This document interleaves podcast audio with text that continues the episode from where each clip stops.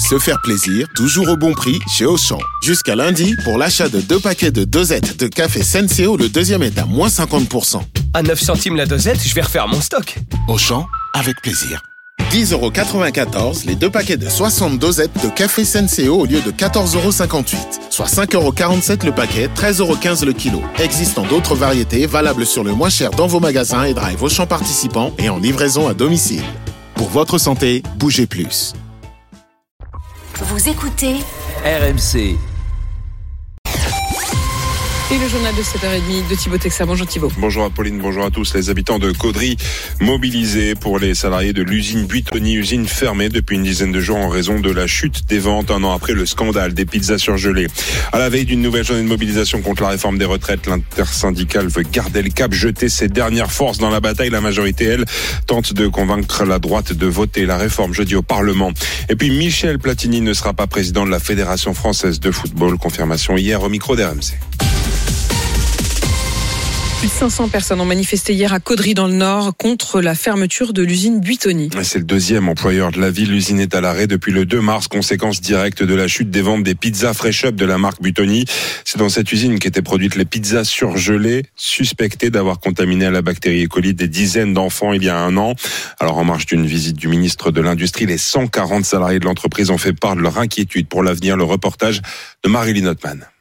Ils étaient une trentaine, les yeux rivés sur la fenêtre, celle où l'on aperçoit la direction de leur usine et les représentants syndicaux assis autour d'une table. Tous ensemble, tous ensemble, ouais Ouais En sortant de cette réunion, Stéphane de Ramler, délégué syndical FO, douche les espoirs de ses salariés. C'est une restructuration drastique du personnel, c'est la fermeture de l'usine. Nous, on attend énormément de, des pouvoirs publics. Quelques heures plus tôt, Laurent Lescure, le ministre délégué chargé de l'industrie, avait laissé 15 jours à la direction de Nestlé pour trouver des solutions. La solution, c'est Nestlé qui va l'apporter et on ne sait pas s'ils voudront le faire. Franck a lui peu d'espoir. On a l'impression d'être euh, l'usine à, dé- à dégager en fait. Delphine, elle salariée depuis 30 ans, se sent abandonnée par Nestlé depuis le scandale sanitaire. Il y a personne qui nous comprend, c'est pas de notre faute, c'est ce qui est arrivé. Je suis maman aussi, hein. Et je- franchement, je me mets à leur place, quoi. Dépensé pour les familles des victimes, Didier en a chaque jour. On se sent sali, on se sent sale, on se dit qu'on a euh, malheureusement tué des enfants. Et j'en suis encore franchement désolé pour ces personnes et je suis de tout cœur avec ces personnes-là. Encore ce matin, ces salariés se mobiliseront devant leur usine. Ils réfléchissent aussi à interpeller la direction à Paris. Et le ministre de l'Industrie également au soutien des salariés du sucrier Téréos, déco d'œuvre. Roland Lescure estime qu'il n'est pas normal de fermer une usine qui gagne de l'argent. Il est 7h34 sur RMC. C'est demain que va se réunir la commission mixte paritaire. Sept députés, sept sénateurs appelés à s'entendre pour trouver un terrain d'entente sur la réforme des retraites. Occasion pour les syndicats de marquer le coup. Huitième journée de mobilisation depuis le début de la contestation sans visibilité ni certitude pour la suite. Victor Jonin. Les membres de l'intersyndicale restent pour le moment concentrés sur les manifestations de demain. Il faut que ce soit extrêmement massif. On jette toutes nos forces dans la bataille, annonce le responsable d'un syndicat réformiste. Mais les numéros 1 comme Philippe Martinez et Laurent Berger ont déjà prévu de se rassembler dès le lendemain devant l'Assemblée pour le vote final et d'appeler à des rassemblements devant les préfectures. Notre principal ennemi, c'est la résignation, reconnaît le président d'une confédération. Selon un sondage, 8 Français sur 10 sont convaincus que la réforme sera votée. Beaucoup de syndicalistes espèrent que le gouvernement sera contraint au 49-3. S'il passe sa réforme contre l'opinion, contre la rue et contre la représentativité nationale, ça remettra de l'huile sur le feu, prédit le responsable d'une fédération cheminote. Mais en cas de vote classique, les syndicats réformistes rangeront leur basket et s'en sera fini de l'unité syndicale, ajoute-t-il.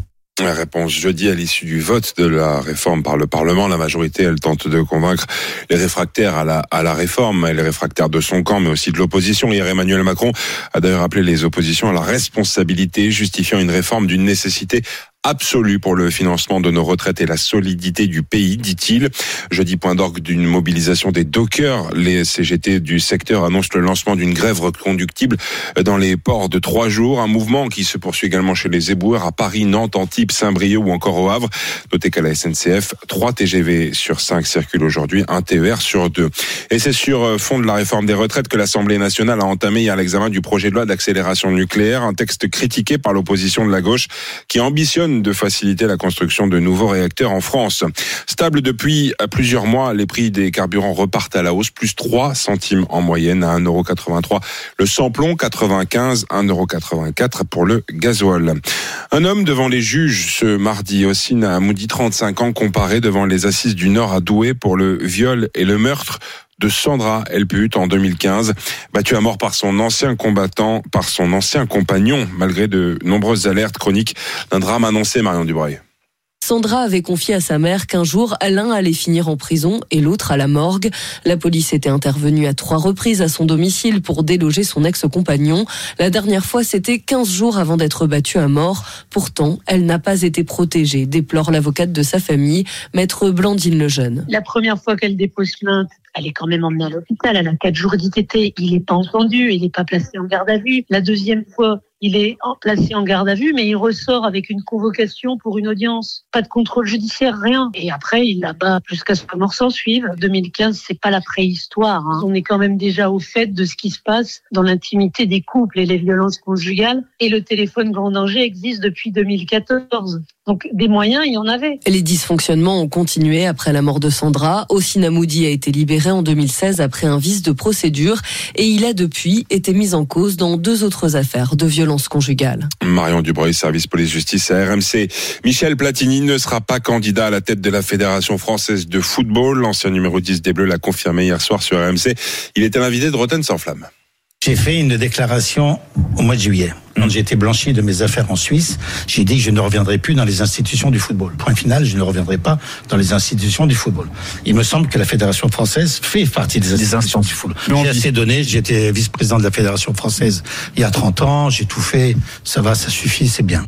Et puis retour au, terrain, suite des huitièmes de finale, retour de la Ligue des Champions. Manchester City reçoit Leipzig, un partout entre les deux équipes à l'aller. Match à suivre sur RMC à la radio, RMC Sport 1 à la télévision. Dans l'autre match de la soirée, l'Inter Milan se déplace sur la pelouse de Porto. Il y a trois semaines, les Italiens l'avaient emporté 1-0. Et puis les courses, c'est à Laval. Rendez-vous à 13h50 ce mardi sur RMC Découverte en direct. Le 9 Ave Dream est le favori de la Dream Team RMC. Son outsider, c'est le numéro 7. Alicia Bella, le 9 et le 7. C'était le journal de Thibaut Texer. Il est 7h38 sur RMC.